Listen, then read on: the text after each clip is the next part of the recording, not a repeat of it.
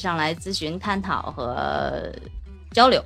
嗯哼，呃，我们进入下半段啊。刚才上半段当中，我跟大家说了一个什么问题？我不知道大家听没听明白。就是像齐宝这样的女孩子，为啥找不着对象呢？因为啊，她心里边有一个自己的想象，所以呢，你不管是啥类型的，你看我说依林了不行，明宇了不行啊，啥样的都不行，你就得把他心目当中那个想象给他摁没他，然后他就接受你了。第二个，有的时候我要跟大家说，我要说的第二句话啊。谈恋爱不要谈太久，基本上你在谈半年到一年的时候，这个时候你会有冲动想结婚，什么意思？就是你对他有点了解，但还没有完全了解。这个时候你特别有冲动想嫁给他，冲动结了就结了。如果你这个时候不结，你说我还要更长时间的了解，一旦你的爱情超过两年以上的时候。你的结婚就跟抛物线一样的无限下降，这个不是我在这胡说啊，这个是我引用的这个世界心理学大会的呃专门的这种来访者的案例的这么一个数据，就是一旦你的恋爱时间太长的时候，你对他完全了解，比如说我们国家有一个非常典型的例子，就齐秦跟王祖贤两个人谈了二十二年，就没有了想结婚的冲动，对。就是你太了解对方了，太了解对方，你还跟他结吗？你就没有那个冲动想结了。因为婚姻有的时候就跟买东西一样的，你要有点冲动，你结了也就结了。有的人会反问我，陈说你陈峰，你这胡说八道。但结完了之后还没有完全了解，那离了咋办？不是每对都离的，这这是第一句话，对吧？第二，你完全了解之后，你不想结了。你再去了解第二个人，你再聊个，再谈个两年、三年、五年、八年，你又不想结了。有的时候就像买东西一样，比如说我挑我们家这只狗，这只死狗天天缠着我，一个小母狗天天抱着后面那只小狗就开始，哎呀，就做那个小公狗那个动作。但是你当时就是因为一个感觉，我就选了他，选了他，那我就接下来我就忍受，什么意思？就比如七宝。我可能觉得他身上还有一些地方我不满意，但是我当时冲动，我跟他结了，结了就结了，因为婚姻本身是什么？它就是对于某些行为的一种约束。你想一想，齐宝身上有没有问题？有。我身上有没有问题？有。但一旦我们俩结了，我们有孩子了，我们有婚姻关系了，我们这个时候就对某些东西就要妥协了。可能齐宝跟我在一起做这个时间长了之后，知道我是一个。有自己很多的自己的想法的人，你觉得齐宝，比如说你跟我在一起生活，你能管得住我吗？管不住，就是因为为什么你要管我？你跟我这任性不好使吧，对吧？你跟我这发脾气也不好使吧？你吵架可能都吵不过我，对吧？然后你你想压我一头，你也压不住，我比你强势，对不对？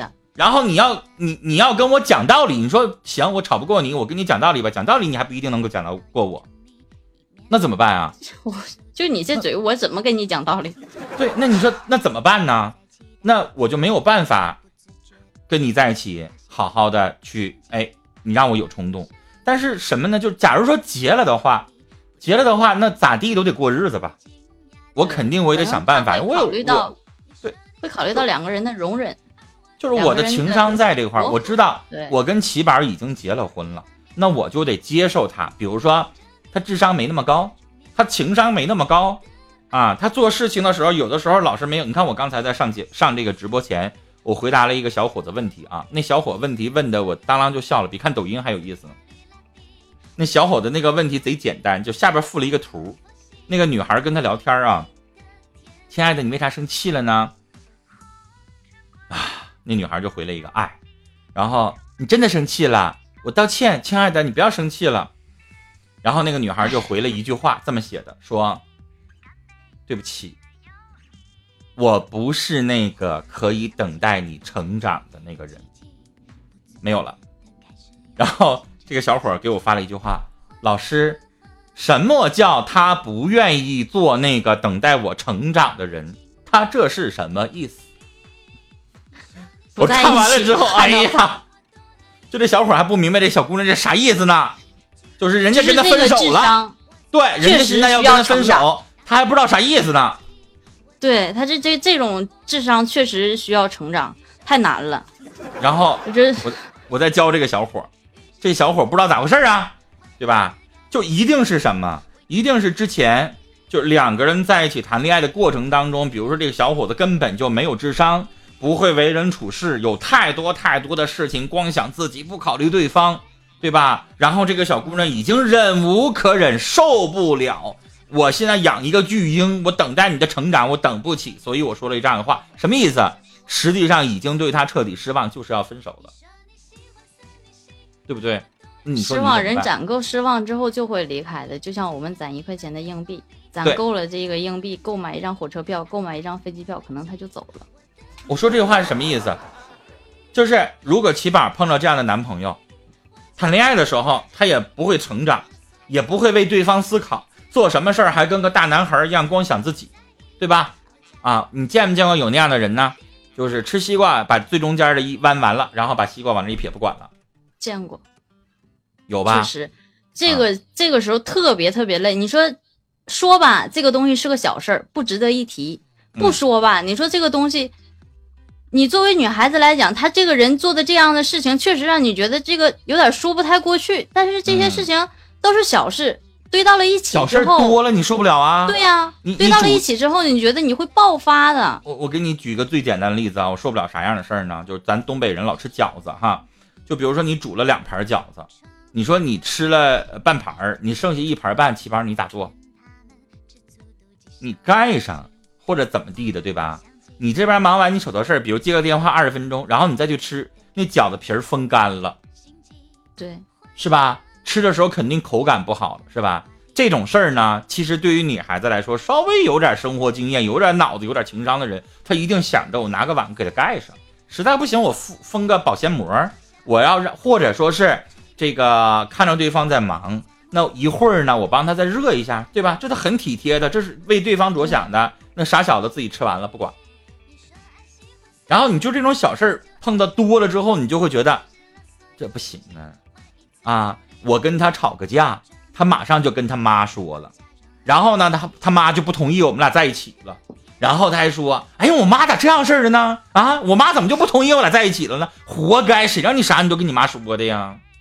有些事情不必让家长知道。对呀，其实这些东西是两个人的交流的问题。其实我也觉得有一些男孩子，或者说有一些女孩子，就做的有的时候在生活里面，在两个人的时候太自私了，太为所欲为了，太自我了，就是对方没有没有感觉到你过的是两个人的生活，你可能就是衣来张口、饭来呃饭来张口、衣来伸手的一个人，然后什么都要去指望他。你知道七宝这样的男生实际上还挺多的，嗯，就是他但我不去想你想要什么。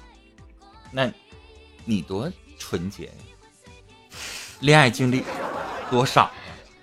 但其实说，呃，你说这样的人吧，他也不是说真正的纯不关心你，他只是在自我的生活里面这种意识太强了，他没有那个心，他并不是说我真的就不想跟，就不想去为你做这些事情，或者说没有考虑到你，并不是有意的。但是这个事情你跟他，除非你坐下来跟他能一点一点的说，他能听得进去的情况下。但是有些人真的就是你说八百个听不进去，反而他还觉得你事儿比事儿比的，真的就是这样。然后他还觉得他对你很好了，你看，咱俩在一起，我我花钱了吧？对，啊，把自己的好全部列在前面。哎，所以他不知道生活当中有这么多的东西对方接受不了，所以我再把他拽回来。我为什么说到这儿啊？那恋爱当中，七宝这样的小小子，你就一脚把他踹了，对不对？但是结婚了，结婚就你发现你老公跟个巨婴似的，啊，你俩今天吵个架，你给我滚犊子！然后呢，他就学给他妈了，然后他妈就骂我了，啊，你个小姑娘家家的，你怎么能骂你老公呢？啊，你有没有教养啊？然后婆婆下回呢就给你脸色看了，你赖谁呀？赖老公呗。其实男人在婚姻里面，在呃媳妇儿和妈妈之间做的就是一个融合器的这一种，我觉得就是两面说好话。你跟着媳妇儿就是说哎呀，我妈怎么怎么样，然后再说一些好话。但是你到你妈面前了，你可以说你媳妇儿好话，你可以可以说说你妈好话，然后说你媳妇儿，哎呀，回去我说她或者怎样的，其实就是一个融合剂、调和的关系。你不能有点事儿跟你妈说，毕竟你是她亲儿子，她能不生气，她能不管吗？但是这个世界上还有一种人呢，叫韩胜啊。韩胜这种人会怎么做呢？你知道吗？七宝啊，哎，媳妇儿，我妈让我防着你，我妈认为你花钱太大手大脚了。我妈说了不能所有钱都给你，就有这种人啊。对，这个赖谁呀？这就是怪韩胜自己。你多欠儿，你说你，你妈跟你说啥，你还能告诉你媳妇儿？你这可真是亲媳妇儿亲妈。然后最后呢，还问我老师，哎呀，我妈跟我媳妇儿天天打呀，他俩谁也看不上谁呀，你说咋办呢？每个家庭里面都有婆媳之间的关系，但是很多聪明的女孩子会把婆媳之间的关系处理得非常非常的好，把婆婆当成自己的，就是有的人觉得，哎，这是你姑娘吧，这是你闺女吧，可能比亲妈还亲，其实就会来点事儿，但婆婆千万不要太挑事儿了，太挑事儿了，真的。但有的时候，啊，我想给大家传递一种观念啊，就老有人说说媳妇儿是厚的，媳妇儿可以换，妈不能换。但是你要也得记住一点，在法律关系上，夫妻关系是第一位的，父母和子女是第二顺序。这是我说的第一句话。第二句话，媳妇儿跟你可以是一辈子的，妈妈有她的家庭。这是第二句话，第三句话就得有人说我了，你什么老师啊？你这不是让这个儿子都对妈不好吗？我没那么说，但是你要分清楚主次。从婚姻关系、社会学的关系来说，你结了婚，你跟你妻子是一家人，你跟你妈妈已经是两个家庭了。但是咱们中国人的观念往往就是，儿子老认为我跟我妈还是一家的。妈妈也认为我跟我儿子就结了婚还是一家的，姑娘结了婚不是我们家人了。我妈就这样，就姑娘对她再好，姑娘对她再好，结了婚了那就是两家人了。这个很多的父母能分得很清楚，儿子结了婚了还是一家人，你明白吗？花儿儿子钱仗义，花姑娘的钱吧就。或者姑娘为他做什么，他有的时候他也觉得，哎呀，挺感谢的。儿子做啥呢？天经地义的，应该的也是。反正这个观念在这摆着。觉得儿子是往家里面进人的人，但但女儿是往出嫁的人，就是是这种心理是吗？嗯，所以你知道我说到这儿，我为什么要提到这儿？没唠偏啊。说到这儿的意思就是，媳妇儿跟你没有血缘关系，就妈这边呢有个误会，没有隔夜仇能解开，但是媳妇儿跟你没有血缘关系，就是靠所谓的爱，爱这个玩意儿就是，如果你们结过婚，你们就知道了，三年也好，五年也好，还爱个屁呀！就是在最好最好的夫妻，就变成了朋友和亲人。有一些夫妻可能不爱了，不爱完了之后就散伙了，不爱完了之后就各玩各的了，太多了。没离婚不代表每对都幸福，所以夫妻这个东西是最难最难维系的。所以当有的时候，我建议大家这么做，而且这样做没有人会觉得有什么不对。就一旦婆媳出现问题了，先维护媳妇儿。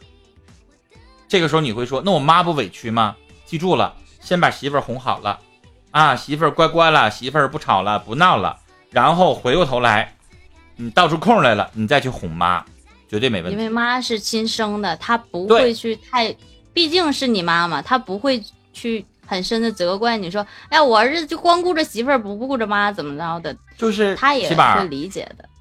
妈会说不好听的话，妈会说，哎呀，你就娶了媳妇儿忘了娘了。哪有你妈跟儿子记仇的？但是妈，你一定能哄好，明白吗？你要在那儿现场，你给我闭嘴，七八！你怎么能跟我妈顶嘴呢？滚！完了，我告诉你啊，那七宝就真跑了，你不他就真？不回来了。对，他就真不回来了。所以在这种状况之下，怎么做？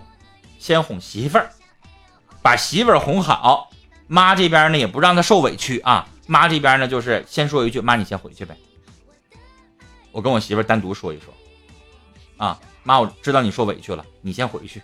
啊，我这个跟七宝单独说，然后回去了哄七宝。哎呀，我妈岁数大了，啊，她糊涂了，你别跟她一般见识。对啊，你最懂事儿老。一辈人跟跟我们这一辈人的心理不一样。看你长那么漂亮，你能跟一老太太一样吗？是不是？宝贝儿，我给你买好吃的，啊，别生气了啊，宝贝儿。嗯。啊，宝贝儿。嗯。然后你把这媳妇儿哄好了，她不就不吱声了吗？然后有可能他会跟着你一起去哄你妈妈开心。对，然后他高兴了，然后你给他吃好吃的呢。媳妇儿，你觉得我要骂你妈，你得劲儿吗？嗯，他心情好了，他不生气了。你生气的时候，你这么问他肯定不行，对吧？你就起码现在吃着火锅呢，然后我问一句，宝儿，你说我要是突然脾气上来一股劲儿，我要把你妈骂了，你会会不会生气呀、会。我觉得我这事儿做错了，老公。对然后起码马上就道歉。哎，对吧？然后这个时候你再单独哄你妈，你说妈，我这媳妇真败家，什么玩意儿，是吧？惹你老人家生气了啊！我一会儿让他来负荆请罪了啊！你老人家就在这块儿给我点面子，给他个好呗，这事儿就过去了呗。要不然你说我还得离婚，我还得花好几十万再娶个媳妇儿，咋整啊？能有多大的仇啊？对你这么哄没问题，但如果你要是先维护妈，完了，真可能跟你闹离婚。但是还有一种人格，就是我见过婆婆跟媳妇儿吵架的时候，这个呃，也就是所谓这个男人，这个儿子和这个就是这个老公，他在在现场，他也不会阻止，他就是在那儿，哎，我就是在那儿听着，或者是我该干嘛干嘛，你们两个愿意吵就吵，就是这种态度，我特别不理解。你说你是干嘛的呀？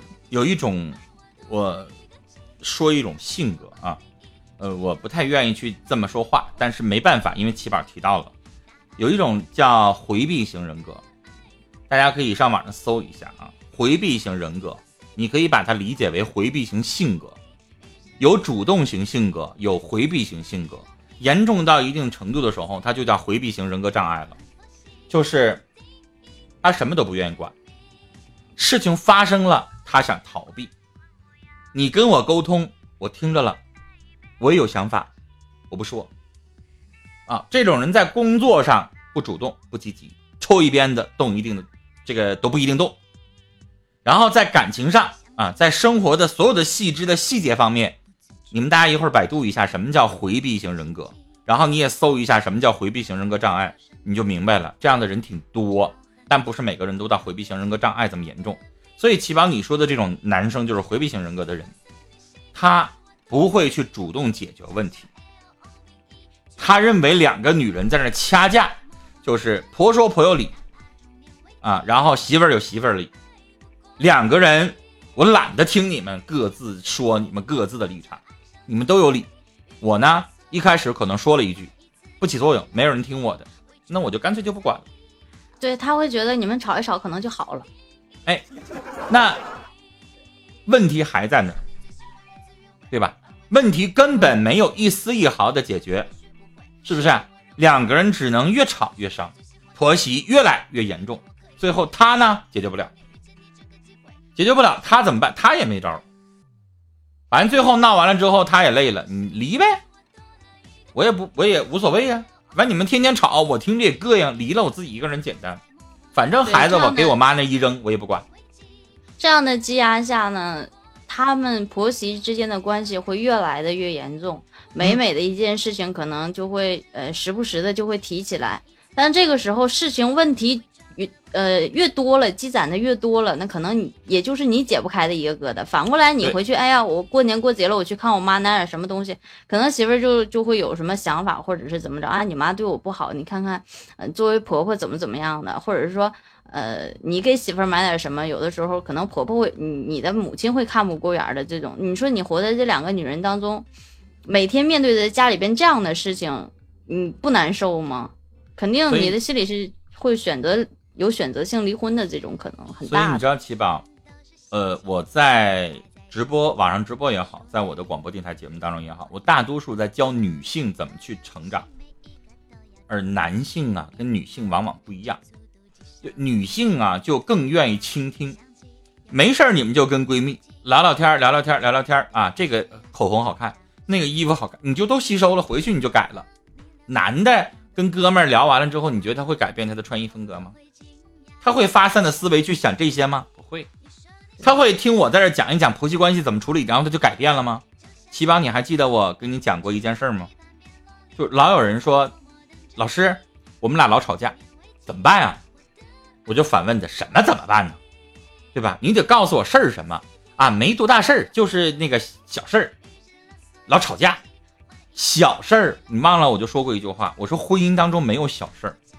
我说我的这么多年二十年的经验当中，我印象很深，因为晾鞋垫的一件事，俩人离婚了。你还记得我说过这事儿吗？没有反应，这个不记得。哥，我好像你是昨天说的吗？不是，好久了。这个我我没听那。我我详细说一说啊，就是这个晾鞋垫这个事儿只存在于东北啊，我估计南方不会发生这样的事儿。就是呢，儿子是汗脚啊，冬天穿棉鞋，我不知道大家有没有那种经验啊，就是你夏天穿个鞋无所谓啊，穿个布鞋就换一双，冬天棉皮鞋如果鞋垫湿透了的话，这一天非常严重，都是冰冰凉的。对，所以男的长时间了，他就会引起肾的非常，因为男的肾很重要，脚底下一直这么凉，他就肾他就好不了。然后呢，这婆婆就提醒这个儿媳妇儿说：“把你老公鞋垫掏出来，给他炕的热乎的，是吧？他第二天早上上班的时候，他就可以。这老婆婆吧，心贼细，就怕他儿子肾不好，就一而再，再而三，三而四，可能嘱咐了儿媳妇，嘱咐了半年。儿媳妇就是没当回事儿，她自己炕去呗，她是个大活人。然后呢，老婆婆每次检查儿媳妇都没亮，最后因为这个事儿离婚了。我为什么要在这儿举这么个例子呢？你看啊，就是一个不晾鞋垫的事儿，离婚了。但咱们在背后去分析、分析、分析、分析这件事儿，老婆婆的要求有错吗？没有，没有。妈关心儿子太正常了，因为妈以前就天天给儿子晾这个鞋垫。对，儿媳妇儿有没有问题？有，可能老婆婆的主要问题在于他可能语气不太好，把一件小事变大了，而且妈自私，妈你咋不管你自己儿子呢？你为啥非得管儿媳妇儿啊？你自己儿子把这个鞋垫炕了，他不就完事儿了吗？就不离婚了吗？至于离婚吗？对不对？然后媳妇儿晾个鞋垫多大个事儿啊？又累不着，而且他也就是为呗了你的老公好。我实在不行了，那地摊上两块钱一副，你买十副，来回得换不行吗？然后我为什么在这块的时候把这个例子说出来呢？我重点想说男生们，你看着你妈跟你媳妇儿就因为晾鞋带这件事情都已经要闹离婚了，你要是一个主动型的，你要把这件事情化解的，你要动动脑子的人，你就张嘴一句妈，我晾。或者不离婚对呀、你完了呗晾过了之后，你晾了之后，第二天妈过来，你看我媳妇儿给我晾的鞋垫儿，可能妈也不会说什么了。这时候媳妇儿还记得你好，有可能她日后你的鞋垫儿都会她给你晾。或者是还有非常有情商的人，妈，那不赖我媳妇儿，妈，我那个我们单位暖气漏水了，那鞋垫湿了，我现在已经不汗脚了，我那鞋干干干的，你知道吗？啊，我媳妇儿都天天给我晾了，你这不是也不离婚了吗？这男的呢不管，嗯就瞅着老婆跟自己妈就这么打仗，然后离婚了他都不管。你说你就这么一点点小事儿，你张个嘴就能解决了，他也不解决，你说这日子还能过下去吗？对不对？就是所以说，有的时候男人也好，女人也好，这个脑子啊，真的是一个好东西。嗯哼。所以这件事儿我讲的，给大家得出一个结论啊，就是还记得我为什么讲到这儿吗？这 就是婚姻有的时候需要点冲动啊，你结了，结了之后，这些所有的东西你也就化解了。如果你不结，你就老想找下一个，老想找下一个的过程当中，你就认为老没有完美的，其实谁都不完美，结了就结了。就像呃，我们以前说有一个故事叫叫采花，你看见这个花儿好，对，啊就是让你去森林里面去，就是说去去花丛里面采一束最你认为最漂亮的花，嗯哼，但有的人会一直踩，就是说看见这个了，一抬头，哇，那个好像比这个还好，他会又往前跑。一抬头，哇，那个比那个还好。其实你有的时候看见了，你拿在手里的这一朵，有可能就是就是最好的那一朵。我要讲你这个故事，会讲成熊瞎掰苞米。还有一种，还有道理是一个道理。对，还有一种就是他们呃，以前最早的时候讲过那个道理，同样的道理，用鹅卵石，你认为最漂亮的那个那种鹅卵石，或者是是什么什么雨花石那种的，这这都是这么演变而来的。我想说，我要是结婚了，我妈就彻底不管我了，不管我了，和我儿媳妇一会儿。对，我就是想先先说一句啊，强哥说听老师一句话胜读十年书。呃，你这个评价太高了啊！但是有的时候，男性真的缺乏主动的成长。我这句话确实在这儿，因为我见过十个得有十个男的，就百分之百的男的，基本上，我要说让你看本书，你肯定跟我一样，我会选个啥？比如说我前段时间把望宇的那个叫什么《玄界之门》看完了，一个礼拜的时间，八百多万的字的书我看完了，它是一个啥？玄幻修真小说，我感兴趣，我看了。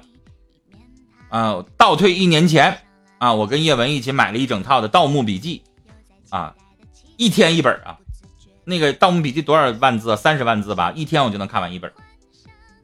但是我先让你们看一本苏秦，啊，看素黑，啊，看这个台湾那个张德芬，看毕淑敏，所有的都是讲情感，你看吗？你肯定是那玩意儿多无聊，那玩意儿有啥好看的呀？女性就会看，对吧？很多我一跟大家说张德芬啊，他们都知道遇见未知的自己，什么意思？他是讲城市灵城市身心灵修养，这两年很流行的一个心理词汇啊，就是我们每个人去锤炼我们内心，提升我们自己，然后呢，从精神上。从未来的谋划上，让自己能够更加的成熟，然后看透很多东西。即使我们有脾气，即使我们看到了别人的缺点，我们不会主动的提出来。我们主张自己身心里的修养。然后素黑老师，素黑说话就比较直一点了，他就针砭时弊，直接指出了男人花心，呃，女人物质啊，男人有一些事情可能不要脸啊，女人有一些事情实在是太过分。等等等等，直接指出来男性女性的角度，对吧？苏秦老师呢，就是可能阳春白雪啊，给你不点透啊，写的很美，你都去看一看，都有帮助。那毕淑敏老师六十岁的老太太了，那她在她的这个教育的过程当中，然后她又是心理咨询老师，她从她一线的案例当中讲到东西很多，去看一看都很好。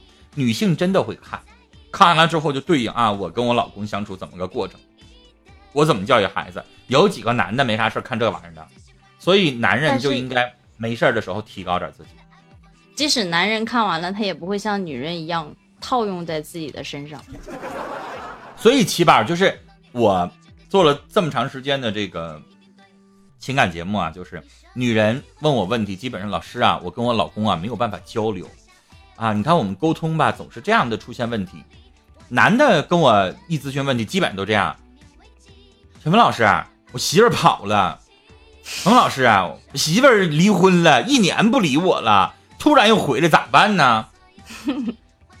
就是女人她在思考两性当中的一些问题，我们平淡了，我们没有办法交流了，我们她是在情感上有诉求的，她在想要一个寻求的办法，但是对男的他只会直观的去面对这个问题。对，就是媳妇儿跑了，我老婆跟我妈打仗了，嗯。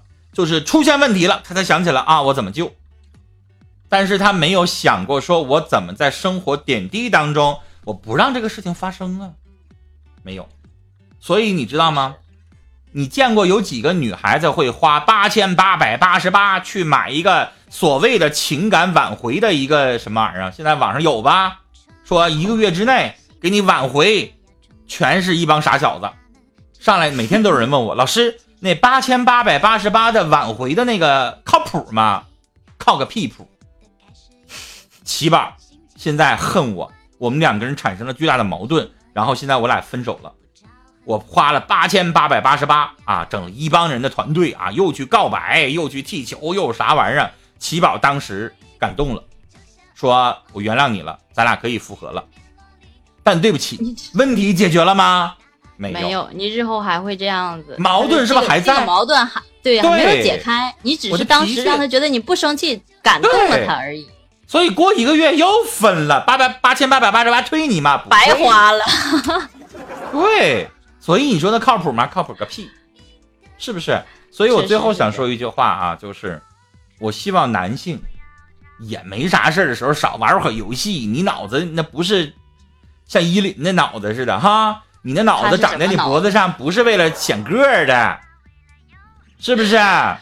你那个脑子是用来思考的。对，多想一想问题的解决方式，提前的预防，不要等问题一旦出现的时候，始料未及的那种感觉吧。他说：“哥，咱俩和平。”